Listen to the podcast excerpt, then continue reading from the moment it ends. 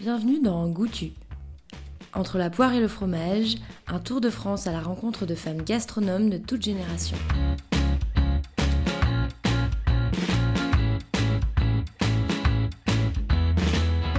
Je vous propose de partir à la rencontre de Célestine Fouché, gérante des deux restaurants chez Fouché Mère et Fille dans le 18e arrondissement à Paris.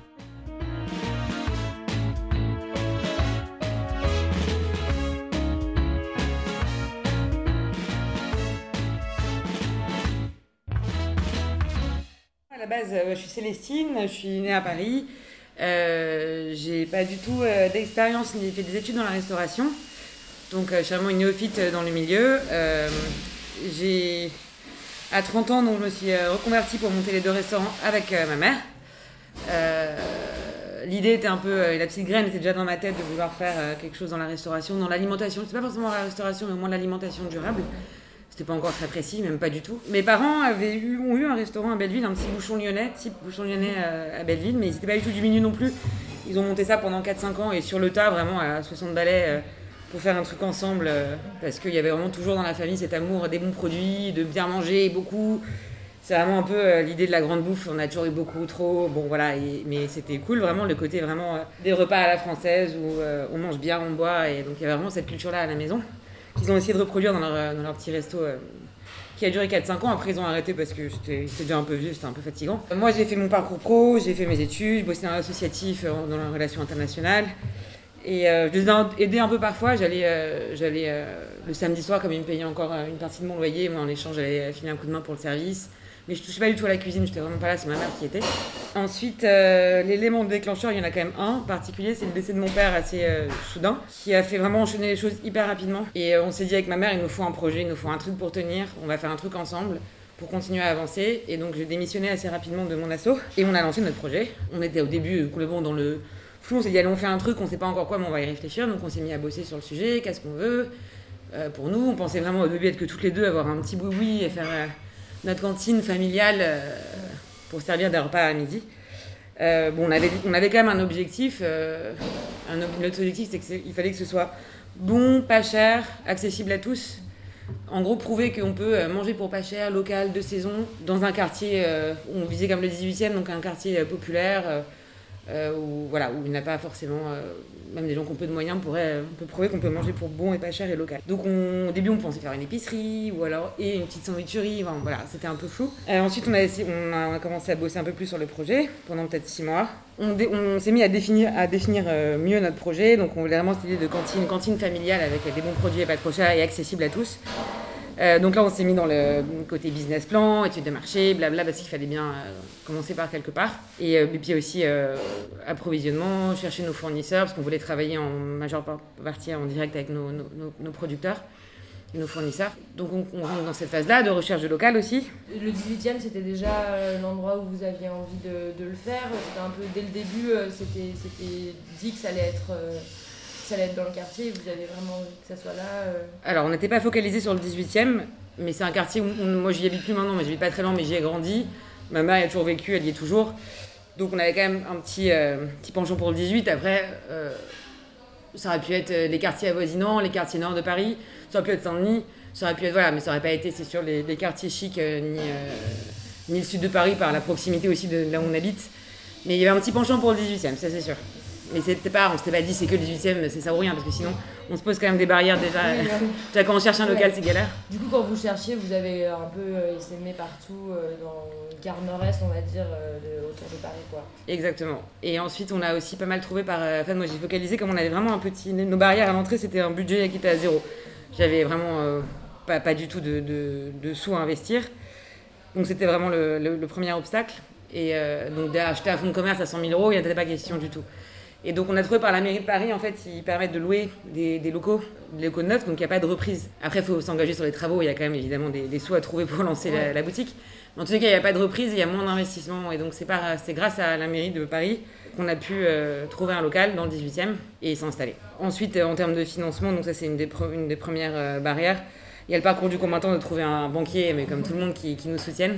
Je me suis fait, j'ai pris, je me suis pris plein de vent jusqu'à tomber sur euh, sur une banque géniale avec un banquier génial euh, qui nous suit depuis le début et euh, c'est presque l'amour fou un cas banquier, ce que je pensais n'arriverait jamais de ma vie. c'est vraiment une histoire de personne. euh, Ouais, vraiment, vraiment. Ah, c'est vraiment euh, complètement, ouais. Quelqu'un qui croit en fait un banquier qui va dire, ben, en fait, qui- déjà je pense qu'il y a aussi un feeling, ils disent, ouais, là, cette personne a dû bien aimer ma personnalité, que j'étais dynamique, que je sais pas quoi. Bah, après, j'avais aussi un business plan béton, je m'étais Ouais. fait souvenir pour ça, évidemment, c'était pas que sur moi, mais c'est un tout, je pense, et il faut vraiment qu'il y ait le petit coup de cœur, dire, alors j'y crois et je vais la financer. Et euh, c'est vraiment de la chance de tomber sur une personne comme ça qui a le feeling euh, pour votre projet, pour votre caractère, et qui, qui veut bien y croire pour vous. quoi.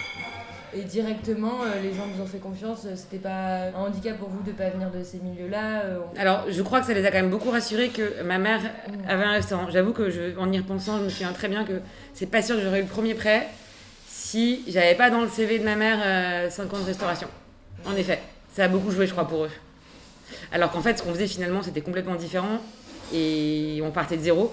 Enfin, J'avais oublié ce détail-là, mais en effet, ouais, ouais, ça- je me souviens très bien que ça a été euh, mentionné euh, dans les commissions, tout ça.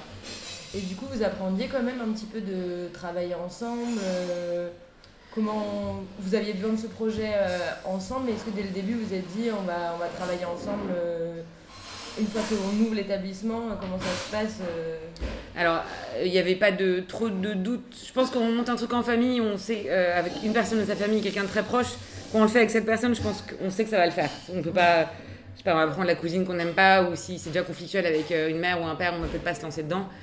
Euh, donc là, je savais qu'il n'y aurait pas de problème avec ma mère. Après, c'est sûr que ça peut exacerber, parce qu'on a moins de filtres quand on travaille, surtout avec sa mère, je pense, ou son père. Bon. Et on a beaucoup moins de filtres. Du coup, je, pense que c'était moi qui devais être très chiante, et du coup, me passait plein de trucs. Voilà, on va faire moins attention à ce qu'on dit, on peut être plus blessant qu'avec euh, des, collègues euh, ou un partenaire euh, qui n'est pas de la famille, c'est sûr. Enfin, la première année, j'étais. je pense j'étais horrible. Mais après, j'étais horrible parce que hyper stressée. Donc je m'en prenais surtout à moi-même, mais du coup, pour l'ambiance, quand on tous les deux, c'était horrible parce que du coup, je pouvais, je pouvais piquer des crises de nerfs, mais sur moi-même, hein, jamais sur les autres, parce que je suis pas comme ça.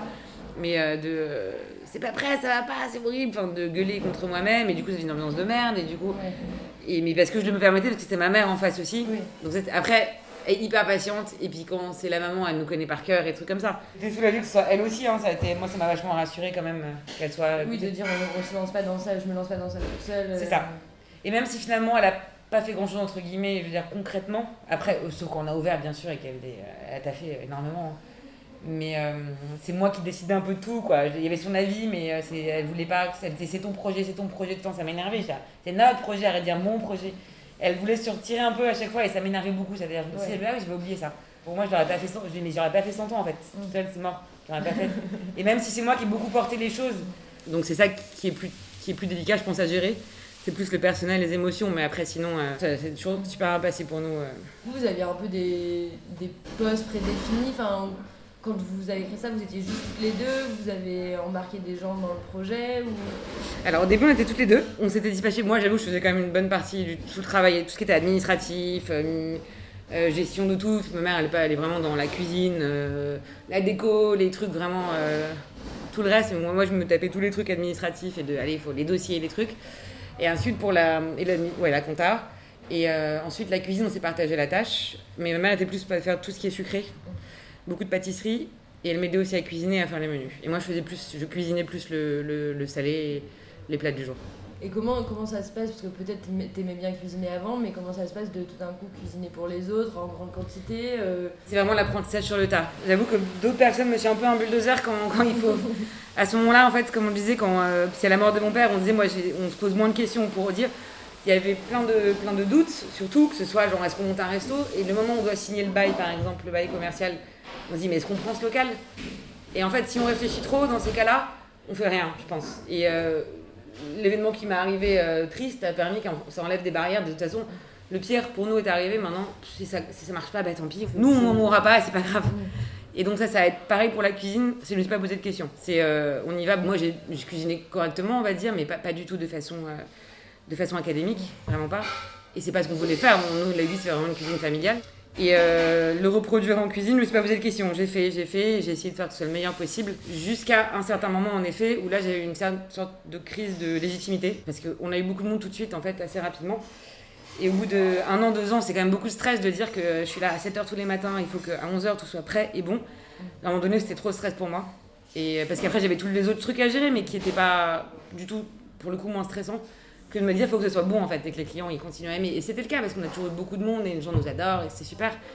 Mais euh, comme certaines crises de légitimité, à un moment donné, sachant que j'avais aucune formation en cuisine, et que je me dis que ça peut être mieux, en fait. Si, si, si je travaille à quelqu'un qui, qui a déjà bossé en cuisine, qui a une vraie formation plus académique, bah, ce sera peut-être meilleur en fait, donc pourquoi pas le faire. Et aussi, à un moment donné, quand il y a de plus en plus de monde, la cuisine était petite, c'était vraiment compliqué de pouvoir continuer à produire en aussi grande quantité, toute seule et euh, voilà, sans, sans, aide et sans, sans, une meilleure cuisine aussi. C'est pour ça qu'on a aussi trouvé ce deuxième local, donc un deuxième restaurant aussi dans le 18e, où on a centralisé la cuisine. Donc là, il y a une super grande cuisine, deux énormes fours un peu de type collectivité, et où j'ai embauché Claudia, donc qui est la chef maintenant. Et ça fait deux ans et demi qu'on a ouvert le deuxième. Et donc moi, je me suis un peu euh, retirée de la cuisine. Au début, on, on, bossait ensemble en cuisine, parce que j'étais toujours là, évidemment. Mais petit à petit, on a embauché des, commis, des aides. Et là, ça a un peu, euh, du coup, euh, changé ma vie et mon stress, et quand tu dis directement, vous avez eu du monde, c'est Enfin, vous êtes arrivé et directement les gens étaient intrigués ou c'est qu'il y avait un manque dans le quartier de. Je pense que bah, dans le quartier, c'est sûr que c'est un. On a choisi, euh, nous quand on a pris ce local, tout le monde mais vous êtes folle, c'est la catastrophe ce quartier. On est au bout d'une rue où il n'y a rien. euh, Enfin, pas parce que le 18e craint, mais parce que c'était genre l'emplacement qui faisait vraiment peur à, plein de, gens de notre entourage. Et euh, nous, on y croyait parce qu'on avait quand même vu qu'on n'est pas folle. On avait regardé quand même qu'il y avait des bureaux autour. Enfin, c'était quand même la cible première, c'était les bureaux pour nous. Comme on est ouvert, on n'est pas ouvert le soir et qu'en semaine. Et en fait, euh, on a ouvert et on avait la queue le premier jour. Donc ça, en parlant de bons souvenirs, c'était une émotion de ouf. On était là, mais mon Dieu, il y a la queue, on va pas pouvoir gérer. Et je pense qu'on a dû jarter 50 personnes. On avait cuisiné pour 30 et on avait euh, 80 qui faisaient la queue. Il y avait une vraie demande dans le quartier. Et ouais, du coup, il y avait clairement une demande parce qu'il y avait finalement beaucoup de bureaux. Et vraiment, rien de rien. C'est pas euh, comme dans certains quartiers où chaque pas de porte, c'est un, concept de, un concept de restauration rapide. Nous, il y avait presque rien. Il y avait deux, trois boulangeries ou alors il fallait marcher un quart d'heure jusqu'à Marcat des Poissonniers. Enfin, et donc, euh, d'où le succès dès le début, je pense. Et qu'après, les gens, on a, on a réussi à attirer une clientèle hyper fidèle. Des gens qui venaient tous les jours, tous les jours. Parce que notre menu change tous les jours aussi, donc ça le permet. Et voilà, donc je pense que dans le quartier, il y avait un, un vrai manque. Okay. Et pareil, pour le second resto, j'avais plus peur pour le second que parce qu'il y a plus de concurrence. Parce qu'ici, il y a, il y a quand même plus de restaurants. Enfin, ça n'a rien à voir comme environnement concurrentiel que le premier. Mais même là, on a aussi les gens qui viennent tous les jours alors qu'ils ont le choix d'aller au Thaï, à l'Indien. Il y en a quand même qui viennent tous les jours que chez nous. Donc je pense que c'est qu'il y a un, un, vrai truc avec la proximité, la récurrence de cantine, on vient tous les jours. Et, et la, la chef, c'est elle qui sert à la louche et elle sait ce qu'on aime, ce qu'on n'aime pas, si on veut des carottes ou pas de carottes, si on veut moins de riz ou plus de patates. Est-ce que directement vous avez dit on veut des grandes tablées euh, ça... Ouais, ça on voulait vraiment l'esprit un peu, euh, un peu auberge, euh, campagne, grande tablée, c'est sûr. Les, les, les, tables on a fait tout sur mesure. Ok. Et bon, pas, pas ici, celle-là les grandes tables, on l'a acheté, mais euh, là-bas c'est que des trucs en palette qu'on a fait sur mesure. Et ouais, on voulait des grandes tablées, ouais. C'était vraiment l'idée de partage. euh. Et moi c'est aussi mes valeurs de la cuisine, c'est les bons produits, le partage, la convivialité qu'on voulait retrouver, même si c'est pas un restaurant du soir où ici on va pas, on va pas se taper des quilles de vin, des trucs comme ça. C'est pas pareil, mais en tous les cas, c'est vraiment l'idée, euh, l'idée qu'on voulait donner à mes valeurs par rapport à la, à la restauration aussi. C'est, euh, je peux pas supporter le resto et de, et c'est même pas de mal manger que ce soit mal cuisiné, c'est d'avoir des, des produits de merde. Désolé pour le terme. Quand je sais qu'à la maison, je peux avoir facilement des bons produits, je peux pas aller au restaurant et manger euh, des mauvais produits. Et je trouve ça une honte Enfin, moi, ça me révolte vraiment euh, quand je vois que nous, on arrive à vendre des plats du jour à 8 euros avec de la viande de super qualité et qu'on peut, pour 20 euros, vraiment manger des choses. Mais c'est pas qu'elles soient pas bonnes, c'est qu'elles elles, elles nuisent à l'environnement, elles, nuisent à tout et qu'on doit vraiment changer de système et de paradigme. Et je trouve que les restaurants, ils devraient vraiment tous s'impliquer parce qu'on est un gros maillon de la chaîne pour tout ce qui est achat, fournisseur.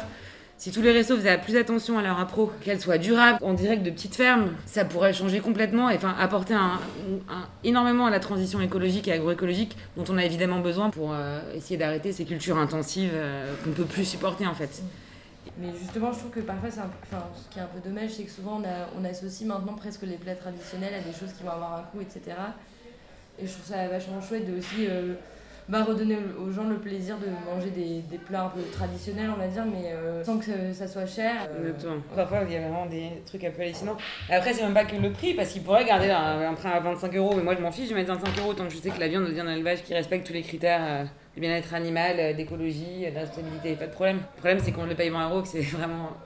Dès le début, est-ce qu'il y avait cette envie de faire un peu cantine pour les gens qui travaillent autour euh... Ouais, bah comme de toute façon, on a des. Euh, avec nos horaires de travail, de, de 8h à 17h en gros, euh, on visait clairement, on s'est dit, bon, aussi la clientèle du quartier, c'était le but, mais on savait que ce serait plus compliqué, sachant que entre midi et deux, lundi au vendredi, c'est en général les gens qui travaillent dans le quartier qui vont venir et moins les gens qui habitent. Donc oui, on visait ça parce que, en termes de, de, de rentabilité, c'est pas 30 personnes du quartier qui vont nous faire vivre, mais plutôt 100 ou 150 qui travaillent à côté. donc on mise sur ce terreau-là des, des, travailleurs du quartier, en ajoutant évidemment les gens du, les résidents du quartier, mais sans les travailleurs, c'est compliqué de s'en sortir. Et dès le début, vous avez dit, on, nous, on n'ouvrira que le midi, euh, le soir, euh, c'est pas la peine qu'on s'épuise à la tâche. Euh. Ouais, et puis aussi notre resto, c'est compliqué pour nous, notre, notre j'aime pas le mot concept, je déteste, mais vous dire, notre concept où c'est 8 euros, maintenant ça va, à l'époque c'était 50 le plat du jour, on a un petit peu augmenté, mais entre 8 et 9 euros le plat, on peut pas le reproduire le soir sur, avec 20 couverts, c'est impossible. on arrive à être rentable que grâce à l'économie d'échelle parce qu'on produit beaucoup et que deux plats du jour. Donc il y a zéro perte, on envoie beaucoup beaucoup de plats et ça permet vraiment une sorte d'économie d'échelle sur, euh, sur, les, sur les achats et, de pouvoir euh, avoir des produits de super qualité qui valent assez cher et les proposer à un prix vraiment dérisoire par rapport à la qualité. Mais justement, cette, euh, cette, cette idée de prix, comment ça s'est passé au début un peu d'arriver à dire bah, nous on va, on va faire ça, on va le vendre à tel prix euh, vis-à-vis des producteurs comment, comment ça s'est passé euh? La recherche, comme de toute façon un projet en général, c'est en moyenne c'est un an quand on s'est lancé, monter son resto. Donc entre tout ce que les business plans, tout ce qu'il y a à faire, moi ça m'a laissé le temps de, de, de chercher nos, fournisseurs. Et depuis évidemment ça, ça a évolué, on a trouvé des nouveaux, voilà. Mais on a quand même euh, une base de fournisseurs que j'avais trouvé avant d'ouvrir qui est toujours là et qui n'a pas tant évolué. Il y a eu quelques ajouts, mais finalement, le, petit répertoire de base, il est vraiment là. Et, euh, j'en suis super fière qu'on a une super relation depuis, euh, depuis 5 ans. Et en fait, c'est en cherchant vraiment, parce que moi, j'avais pas trop de contact dans la restauration, donc c'est vraiment euh, nous, ce, moi, ce que je connaissais déjà personnellement, en appelant, en demandant conseil. voilà, c'est comme ça qu'on les trouve et qu'on établit une relation avec eux. Nous, on ne cherchait pas à négocier en disant bah, nous c'est pas cher donc faites-nous moins cher parce que c'est pas le but de faire baisser les prix des, agriculteurs et des maraîchers. Du coup c'était à nous de s'adapter, de prendre par exemple en viande, on va prendre les pièces qui sont. Euh, on va pas prendre les entrecôtes c'est sûr, on va, on va prendre les pièces de ragoût, euh, choses comme ça, qui vont les acheter pour nous et eux de pas baisser leur prix. Comment vous choisissez un peu les, gens avec qui vous travaillez, les fournisseurs euh? Il y a un peu de tout. Il y a, hum, alors nous on n'a pas le label bio, pour nous c'est plutôt le bon sens qui compte. Et pas forcément, je suis pas contre le bio, mais c'est vrai que nous, avec nos prix, c'est compliqué d'avoir que du légume bio qui reste quand même encore très cher. C'est vraiment pas ma priorité. Je préfère euh, avoir un maraîcher euh, qui donne des soins en direct, qui est en Ile-de-France et qui fait le, du raisonné et, qui a 20 bornes de Paris. Mais à 90%, je crois, je pense qu'on est qu'à 10% même pas à Rungis dans les légumes, sinon à 90% on passe par nos. Et après, à Rungis, c'est que des légumes français, il y en a qui sont locaux aussi, je veux dire, c'est pas non plus. Euh, c'est pas. voilà, faut pas faire oh, au secours, au secours, hein, il y a les toutes vos ringis légumes, je veux dire, c'est. Euh, il y a des trucs qu'on trouve que là d'ailleurs, donc euh, même des, super champignons qui viennent de Picardie, ils sont déposés à Rungis. Moi j'ai appelé les champignonnières, il me dit bah non, non, vous passez par Rungis parce que moi je livre tout à Rungis. Et c'est des champignonnières qui sont dans l'Oise, là près de l'île Voilà, il faut euh, faire le tri aussi. Les maraîchers, on passe par une start-up qui s'appelle Botanville. Et ils font un super taf parce que justement, il y a plein de maraîchers en Ile-de-France, ils viennent sur les marchés, ils font de la vente en direct, mais ils livrent pas en fait les, les restaurateurs. Et eux, ils font toute la logistique. Ils prennent une commission, mais qui est vraiment toute petite. Et eux, ils font le tour du 117, ils vont chercher en direct chez les, chez les, chez les fournisseurs et ils nous les apportent. Donc eux, ils font le maillon logistique qui manque en fait. Et que nous, il manquait et qui manquait surtout aux, maraîchers qui n'ont pas le temps. C'est pas du direct direct parce que c'est pas eux qui me livrent, mais c'est presque du direct. On prend aussi en direct de maraîcher, ça c'est. J'avais trouvé par hasard sur internet, je sais plus comment j'ai fait, mais il y a un verger dans le 91, pas loin de Paris du tout. C'est une cueillette à la ferme. Et en fait, ils livrent à Rosa Park tous les lundis pour les particuliers. Et je les ai appelés une fois, j'ai vu qu'ils avaient plein de pommes. Euh, ah oui, parce que je voulais faire mes, mes petites limonades maison euh, avec des fruits locaux. Et je voulais des prunes, des quetch, euh, puis après en saison des pommes, tout ça. Et j'ai vu qu'ils avaient tout ça, je les ai appelés, ils m'ont dit bah ouais, si vous voulez, on peut vous livrer parce que vous êtes juste à côté de Rosa Park. Et du coup, eux, voilà, c'est la cueillette qui nous livre directement tous les lundis. Les petites pommes du verger avec lesquelles on fait les crumbles et tout ça. Donc c'est vraiment en cherchant. Je sais que le, fromage, le Cantal, le bleu d'Auvergne, j'ai trouvé la grange de la Haute-Vallée parce que j'avais pas de contact dans le Cantal. Donc j'ai appelé j'ai appelé les coopératives fromagères. Je suis tombée sur eux qui pouvaient me livrer une fois par mois. C'est vraiment du temps de recherche. Euh, ouais. Entre ceux qu'on connaît déjà, ceux qu'on découvre, les startups qui nous aident, et nous, nos contacts directs, voilà, c'est tout un, mélange de tout ça. L'idée dès le début, euh, c'était euh, un repas assis. Enfin, comment vous êtes passé du coup de sandwich, enfin l'idée peut-être plus sandwicherie, peut-être plus sur le pouce, etc. Vraiment un un restaurant assis où les gens euh, bah, prennent le temps de faire leur pause déjeuner, d'avoir leur repas quotidien euh, ici. Euh. Bah, c'est le, local en fait. C'est qu'au début, j'avais imaginé, j'aurais pas imaginé avoir des locaux de 150 mètres carrés. Je pensais avoir un bout de 20 mètres carrés. Et en fait, quand on a eu la mairie nous a proposé ce local, on s'est dit oh là là, c'est énorme, qu'est-ce qu'on va faire de tout ça? Et aussi le loyer. Et bon, même si c'est moins cher qu'ailleurs parce que c'est un peu soutenu par la mairie, mais ça reste quand même des loyers assez conséquents parce qu'on est à Paris et que c'est grand. Donc c'est des loyers même qui sont très lourds. C'est ça qui faisait peur, c'est qu'on va pas prendre 100 mètres carrés et payer autant de loyers, c'est pas possible. Parce que du coup, ça veut dire que là, on a revu le business plan, c'est-à-dire qu'on va passer de 30 clients potentiels à il nous en faut 80 en fait pour s'en sortir. Euh, du coup, aussi, c'est ça qui joue beaucoup, c'est que quand on a un plan, je pense qu'il faut pas être. euh, quand on monte son, son projet, il faut pas se dire moi je vais faire ça et ce sera comme ça, ce sera pas autrement. Parce qu'il y a tellement d'éléments euh, extérieurs qui rentrent en jeu qui font qu'il faut être flexible et qu'il faut modifier son projet. Donc, euh, moi, c'était plutôt dans mon sens que ça l'a fait euh, l'agrandir et, et le rendre mieux, je trouve, je pense. Mais en gros, il faut se dire, bah, en fait, on va passer une sandwicherie à un endroit où on va avoir euh, 60 places assises, où les gens pourront prendre sur place et emporter. On va pouvoir euh, faire une décoration comme ça, voilà. Donc, c'est vraiment s'adapter. Je pense que s'adapter au, au- et au quartier aussi, à savoir euh, qui- qui- donc au local et au quartier, c'est vraiment primordial quand on a un projet en tête de, de- d'être, euh, de, de s'adapter, quoi. Et adapter son projet. euh, Sachant que nous, c'est un commerce, on n'est pas un traiteur, on a pignon sur rue. Donc, c'est vraiment c'est un commerce de proximité d'abord. Donc, euh, il faut s'adapter à la proximité, je pense. Le fait que la surface soit beaucoup plus grande que vous aviez prévu, ça vous a pas euh, empêché de vous implanter dans le quartier comme commerce de proximité? Bah, c'est parce qu'on est une entreprise familiale et qu'en fait, c'est nous tous les jours, c'est nous qui faisons tout. Euh, on connaît tous nos clients. Dans l'autre, il y avait un, il y a un petit coin de canapé où il y avait les, les- le mercredi en général, il y avait les mamans, les papas qui venaient avec les enfants prendre le goûter. Euh, parce que l'après-midi, bon, là en ce moment, évidemment, c'est fermé, mais l'après-midi, il peut y avoir un peu les, gens- les, gens du quartier qui viennent, ou les jeunes travailleurs indépendants qui viennent bosser, ou les, ou les parents avec les enfants pour le goûter. Et du coup, ça crée vraiment un. C'est pas que euh, ceux qui viennent euh, prendre leur plat, merci, au revoir, et euh, qui prennent en takeaway. Il y en a, certains, mais il n'y en a pas beaucoup. Et dès le début, euh, tu disais aussi euh, faire bon, donc au début ça passait forcément par euh, on va proposer un peu pour qu'il y en ait pour tous les goûts, mais en même temps en respectant les saisons, en étant en circuit court, comment ça s'est passé?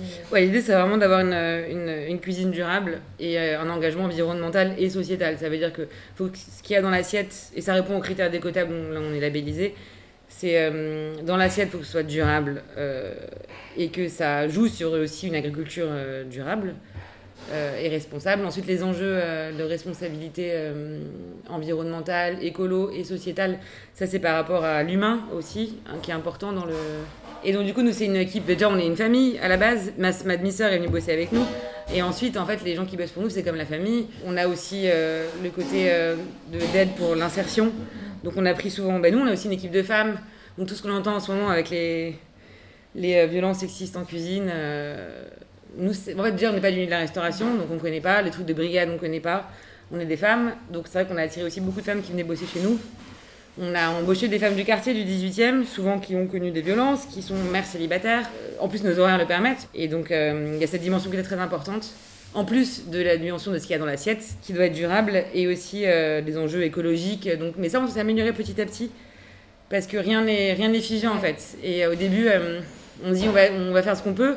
Mais en fait, on peut toujours faire mieux. Et ça, c'est hyper passionnant de se dire qu'on peut toujours euh, progresser. Et ça, Ecotab nous a beaucoup aidé pour ça. De dire, bah, en fait, on peut. C'est vrai que là, on est passé aux consignes. Au début, on avait qu'un plat du jour. Quand j'étais tout seul, je peux pas faire plus. Après, quand on a l'équipe à agrandir, on dit, bon, on va faire un plat végétarien. On va imposer un plat végétarien. Maintenant, on a posé le, lundi- le lundi végétarien. Ensuite, on a proposé la consigne. Voilà, il y a toujours. Et demain, il y aura peut-être, je sais pas quoi encore, c'est pas dans les projets, mais euh, il y a toujours. Si, nous, ce qu'il faut, c'est qu'on améliore euh, les, les tris, les biodéchets, euh, pouvoir faire du compost. Enfin, il y a toujours, il y a toujours des, Ouais. un moyen d'avancer. On n'est jamais euh, top 100%. euh. Ouais. Et justement, quand tu dis Ecotam nous a aidés, Bah c'est hyper sérieux parce qu'en fait, c'est, euh, je crois que c'est moi qui les ai contactés. Je me souviens plus. Ouais, c'est moi. j'ai entendu parler par une amie qui est aussi. Non, c'est. Bon, je sais plus. Mais ouais, on va dire que c'est moi qui les ai contactés. Et ensuite, on est labellisé. Mais en fait, on candidate pour être labellisé. On paye pas. Et en fait, on est audité tous les ans. Donc tous les ans, il faut donner 6 mois de facture qu'ils épluchent pour vérifier si euh, on correspond déjà ben, aux, aux critères écotables, qui sont les mêmes que je racontais un peu là. Donc responsabilité. euh, euh, environnementale, ce qu'il y a dans l'assiette et sociétale aussi. Enfin, sociale plutôt. Donc ils ont plein de critères. Et euh, ils jugent sur euh, les factures, euh, sur plein de choses, mais notamment ils épluchent tout, tout, tout. C'est vraiment hyper sérieux. Et tous les ans, c'est renouvelé. Et en fait, il y a plusieurs écotables. On a un, deux ou trois. Et c'est vrai que ça donne le petit challenge. Il y a ça, et puis après, nous, ils nous aident. Si, on a, si par exemple, on se dit, ben, moi j'ai envie de faire du biodéchet, comment je fais? On les appelle, ils ont euh, tout des, un petit annuaire avec, même un gros annuaire, pour nous aider à trouver une entreprise qui peut prendre nos déchets. Ou alors, si on, on trouve plus de. On a, on a un galère où on cherche de la volaille euh, fermière locale, ils vont peut-être euh, avoir, euh, par d'autres restaurateurs, nous donner le nom d'un fournisseur. Voilà, donc c'est. Et ça permet de faire une communauté aussi entre restaurateurs. Ouais. On s'épaule, on a un petit groupe Facebook, on, on se donne des tips, on, voilà. Et du coup, la, la dimension euh, consigne, euh, enfin aller plus vers des choses euh, zéro, zéro déchet, etc.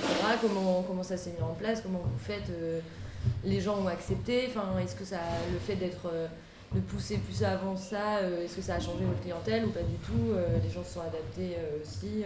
Alors non, notre clientèle est hyper diverse, vraiment. On a du papy museau du quartier qui vient avec mamie, au, au, start, au start-upper, au, au qui allait au bistrot du coin avant, qui vient chez nous. On a vraiment un, un- comme un éventail de, de clients vraiment, vraiment grand. Surtout qu'on peut manger sur place, à emporter, on peut prendre son petit verre de rouge ou juste prendre... Voilà, c'est vraiment... euh, pour tout, euh, pour tout le monde. Après, il faut juste faire la queue et servir au comptoir. C'est ça qui diffère d'un restaurant normal. Sur, sur tout l'éventail de clients qu'on a, il y en a qui seront réfractaires. Et en fait, la plupart, euh, il y en a qui sont tout de suite dire Ah, mais c'est génial, c'est tout ce qu'on attendait. Et il y en a qu'on qu'on éduque aussi. On a un peu vraiment une mission d'éducation, j'ai l'impression. Enfin, une mission qu'on ne s'est pas donnée, mais qu'on fait en fait de fait. Même pour tout ce qui est alimentation. Quand, euh, il quand on a un plat du jour, parfois il dit Mais c'est quoi le panais? Mais j'ai jamais mangé, je veux pas en manger. Ah, écoute, tu vas manger du panais. Ah, c'est bon en fait. Voilà, donc ça fait. Ou alors, ah, le plat végétarien, mais en fait c'est bon, c'est pas grave s'il n'y a pas de viande. C'est pareil pour la consigne. Donc euh, finalement, euh, il y en a qui voudront jamais, on va pas les forcer. Mais on va quand même tous les jours dire alors ça vous dit pas la consigne, vous venez quand même quatre fois par semaine, ce serait bien d'y penser. Et finalement, bah, il y a ceux qui vont être complètement réfractaires, ceux qui vont se laisser tenter et ceux qui sont à fond les ballons parce que c'est. C'est qui... Il y en a plein aussi qui viennent avec leur propre euh, contenant. Enfin voilà, il y a quand même une clientèle. Enfin, les gens prennent quand même de plus en plus conscience, je pense que. Nous aussi, notre force, c'est qu'on a. on- bah, Moi, je voudrais pas être cataloguée par exemple. C'est pour ça qu'on veut pas faire que du végétarien non plus. Et que je veux pas arrêter la viande parce que le- la viande qu'on prend elle vient d'un super élevage qui est, euh, qui est labellisé. euh, ils font, ils font, ils sont pas bio, mais ils sont labellisés bleu blanc cœur. Ils font leurs propres céréales sur place. Je crois qu'ils ont un label maintenant, à EcoCert. Et en fait, je veux pas perdre ça. Je veux que tout le monde puisse venir chez nous. Et je veux pas devenir euh, un restaurant euh, vegan sans gluten qui attire qu'un certain type de clients. De clients. Ouais, c'est de laisser le choix aux gens. De... Je veux que tout, tout le monde puisse venir. Et si on est vegan et sans gluten, on peut aussi venir chez nous. Après, sera- les deux sera peut-être. Ça dépend des jours. Il y a un jour où tu de la chance, tu auras un plat vegan et un gâteau sans gluten, mais c'est un peu, un peu plus compliqué parce que ça, c'est vraiment une niche en fait. Et moi, je veux pas de niche, je veux qu'on puisse convenir à tout le monde. Je pense qu'introduire un plat végétarien, c'était essentiel. Garder un plat de viande, c'est essentiel. Et par exemple, pour les consignes, est-ce que euh, du coup vous travaillez avec quelqu'un? Comment ça se passe euh, Alors, non, on a, je sais qu'il y a plein de boîtes qui se, lancent, là-dedans en ce moment, et c'est super ce qu'ils font. Mais nous, en fait, on a, je commande direct chez Duralex, plein de, plein de petits euh, consignes en verre. Et en fait, on la gère nous-mêmes. Mais du coup, on la gère de façon plus artisanale, ça veut dire que c'est les gens qui lavent leurs consignes et qui la gardent et qui, nous, qui reviennent avec. Pour la logistique, c'est pas ce qu'il y a de mieux, mais en fait, je trouve qu'on le gérait bien comme ça. Et j'avais pas forcément envie de payer tout un système de logistique, alors finalement, euh, ici, on a peut-être 50% de consignes déjà, donc c'est énorme. Ouais. Et finalement, euh, ça le faisait comme ça. Donc, euh, j'attends de voir le jour où c'est vraiment trop logistique et ça marche pas. Oui, dans les 50%, tu. tu Ouais, il y a ceux qui viennent avec leur boîte. Ouais, ouais. Parce que moi, les consignes, je fais pas d'argent dessus, c'est pas pour les vendre. hein. Oui, oui. C'est vraiment pour. Par contre, si, je fais des économies parce que j'achète moins de jetables. Parce qu'on a un peu l'idée de, de ça dans, en tête, les gens sont pas prêts à payer euh, pour, euh, pour la consigne, etc. Et euh, au final, euh, bah, parce que ça fait baisser le prix de aussi ce qu'ils achètent. On pourrait baisser le prix ou alors on pourrait. Qu'ils se rendent pas compte que nous, le budget que ça fait, parce que celui qui va prendre entrée, plat, dessert, sac, couvert, je pense qu'à la fin, il y en a pour 2 euros. Hein. Ouais. Presque. Enfin, non, peut-être pas, mais. Parce que si la grosse boîte, c'est euh, 30 centimes. Non, il n'y en a pas pour 2 euros, mais il y en a pour au moins 1 euro. Ça fait augmenter potentiellement le prix Bah ouais, de leur repas. complètement. Et euh, qu'est-ce que vous aimeriez faire pour aller encore plus loin que ce que vous faites? Euh, Tu disais peut-être euh, le compost, euh, etc. Mais euh, En termes écolo, ouais, ce Ouais. serait plutôt, je pense, là où on n'est pas terrible, c'est là-dessus. Si on veut vraiment améliorer en termes de biodéchets et compost, ça se fait euh, carrément. Il faut juste le mettre en place. C'est comme tout, il faut juste la volonté de faire les choses et si on, si on a vraiment envie de les faire, on appuie sur le petit bouton, on y va et on le fait. Et on peut toujours améliorer. Moi, mon, mon rêve secret, comme beaucoup, c'est aussi qu'on ait notre propre appro en légumes, euh, qu'on ait euh, la ferme chez Fouché. Après, il y a des super maraîchers en Ile-de-France et qu'il faut les faire travailler aussi. Donc voilà, le fait d'avoir euh, sa ferme, c'est aussi le petit kiff, mais pourquoi pas intégrer, intégrer plus de choses qu'on produit nous-mêmes, ça pourrait être un super projet. Ouais. Et les recettes, du coup, vous prévoyez pas trop à l'avance vous- Ouais, bah après, après les recettes, on essaie de changer le plus possible. Mais c'est sûr que nous, par exemple, pour ce qui est euh, en termes de cuisine concrète, on, a, on, est plus, plus proche de la cuisine de collectivité que de la cuisine traditionnelle. Parce que quand on cuisine, euh, je sais pas moi, un bourguignon pour, euh, pour euh, 200 personnes, ben, on va pas le faire dans une petite cocotte c'est sûr. on va les faire dans, les gros, dans des gros fours ou dans des grosses marmites. Et euh, du coup, les menus, on peut pas faire, euh, on va pas dire, un- on va faire des rognons de veau, euh, des, euh, une entrecôte saisie, ça n'existe pas. Donc il n'y a pas de cuisson minute, on cuisine le matin. Et du coup, c'est sûr que les pièces de viande qui nécessitent une cuisson euh, juste, Ouais. saignante, rosée, ça on oublie chez nous. Donc c'est beaucoup de, pour la viande en tout cas, ça va être que les plats, euh, les plats plus en ragoût. Donc c'est toujours les mêmes types de pièces qu'on achète. Et après qu'on va cuisiner différemment. Donc la viande de bourguignon, on va la cuisiner un jour en bourguignon, un jour en bœuf carotte, un jour en bœuf à la taille. Euh, Enfin, l'autre semaine au paprika à la hongroise. On va varier comme ça. Pareil pour le sauté de porc, euh, qu'on peut faire en curry ou en blanquette. Voilà, c'est. euh. Donc évidemment, on essaie de changer. Après, ça va tourner quand même assez pas mal. Enfin, on va retrouver les mêmes plats. Et puis les gens sont aussi contents de retrouver euh, de temps en temps les ouais. plats. Mais euh, pareil pour les végés aussi. On peut pas. euh, quand on dit faites des lasagnes, mais faites des lasagnes pour. Euh, Faire euh, Ouais. 100 plaques de lasagne qui prennent tous les fours, c'est pas possible. Et puis sans faire euh, 100 litres de béchamel. Parce que du coup, c'est ça notre inconvénient, c'est qu'on n'est pas une cuisine industrielle, mais qu'on fait un peu euh, industrielle, collectif plutôt, mais dans le sens euh, industriel euh, de quantité. On n'est pas, on n'a pas une cuisine de collectivité en, en termes d'équipement. Ils ont des fours encore plus énormes que les nôtres. Ils ont des trucs pour faire les béchamel. Bah, D'ailleurs, peut-être qu'ils les font pas maison leur béchamel, j'en sais rien. C'est peut-être ça le secret. Ouais. On a des barrières sur les, les- les plats qu'on peut sortir aussi. Et oui, on arrive à être hyper créative et, euh, et c'est super pour euh, la chef aussi. De, elle adore aussi elle pouvoir, euh, si elle devait cuisiner toujours la même chose, je pense qu'elle s'ennuierait.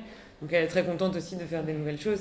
C'est aussi la beauté de, no- de notre métier, c'est qu'on ce qu'on se disait parfois, c'est que c'est. Oui, il y a une certaine routine, on arrive à la même heure, on finit à la même heure, on a le service, la plonge, le truc. Mais que le plat, et les plats ils changent tous les jours et tous les, chaque, même si c'est.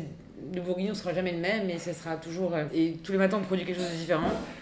Et à 14h, tout est mangé. Et ça, c'est assez satisfaisant comme euh, de recommencer tous les jours un peu euh, quelque chose de nouveau en fait. Ouais. Comment ça se passe l'organisation euh, Comment vous répartissez les tâches un petit peu dans, dans toute l'équipe alors, dans, avec les deux restos, donc nous, on a centralisé la cuisine dans le deuxième resto.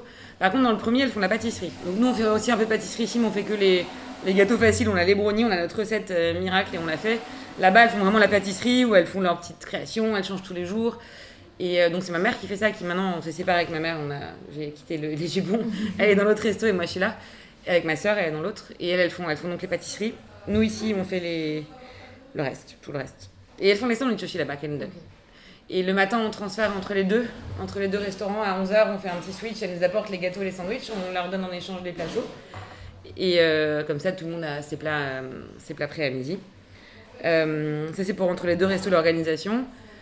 Ensuite, donc moi, comme je disais, je suis un peu partie de la, de la cuisine, presque complètement, mais je suis quand même là, euh, en renfort hein. ouais, en renfort, dès qu'il y a évidemment qu'il y, a un- il y a un coup de bourre, il faut être là, euh, je viens donner un coup de main. Avec Claudia, qui est la chef, on fait les menus ensemble. Moi, je fais les commandes, je fais l'administratif, euh, je fais du service, bien sûr, je suis là entre 11h et 15h, je fais je fais le service. Et ensuite, donc il y a l'équipe cuisine et plonge qui, avec euh, Claudia qui, euh, qui gère de la prep de tous les plats. Est-ce qu'il y a eu des moments où vous avez eu envie de tout arrêter euh, Ou est-ce qu'une fois que ça a été lancé, il n'y a pas eu de retour en arrière vu qu'il y a eu du monde un peu tout le temps Ben, on a vraiment eu la chance d'avoir du monde en fait. Je sais que parfois je mesure pas ma chance de, de jamais avoir changer le client en fait. Et ça parfois, euh, parfois on me le dit, je dis ah ouais c'est vrai en fait je réalise pas, j'ai jamais. euh, ici je l'ai plus connu à l'ouverture du deuxième, c'était un peu plus long à démarrer. Mais c'était pas pareil, c'était le deuxième resto. Et en fait comme on n'était pas beaucoup au début, non parce qu'on a toujours tellement de tâches à faire et on est toujours tellement dans le jus que c'est vraiment, euh, c'était vraiment hein, au début. C'est on abat les tâches, on fait tout, tout, tout. Et les montagnes, il y en a encore une, c'est pas grave, on va la franchir. Et... Donc non, en fait, c'est, je pense qu'il y a vraiment la volonté, la persévérance. Quand on est sûr de ce qu'on fait aussi et que, des cas, on sait que ce qu'on propose, c'est, bon, c'est honnête. Je pense que c'est la trame qui nous, qu'on garde, même s'il y a des évolutions après et qu'on est sûr de soi là-dessus, euh, ça enlève quelques doutes, quoi, et on, on continue à avancer. Et comment ça se passe euh, là euh, depuis euh, le début de la crise sanitaire Comment vous arrivez un peu à repenser l'activité? Est-ce qu'il y a quand même est-ce que les gens viennent quand même dans les bureaux et du coup est-ce qu'il y a quand même du monde? Enfin comment ça se passe pour vous un peu dans, ces moments-là euh? Alors là, ce, deuxième confinement, ça va mieux. Euh, le premier, bah, c'est sûr, tout était à l'arrêt. Et...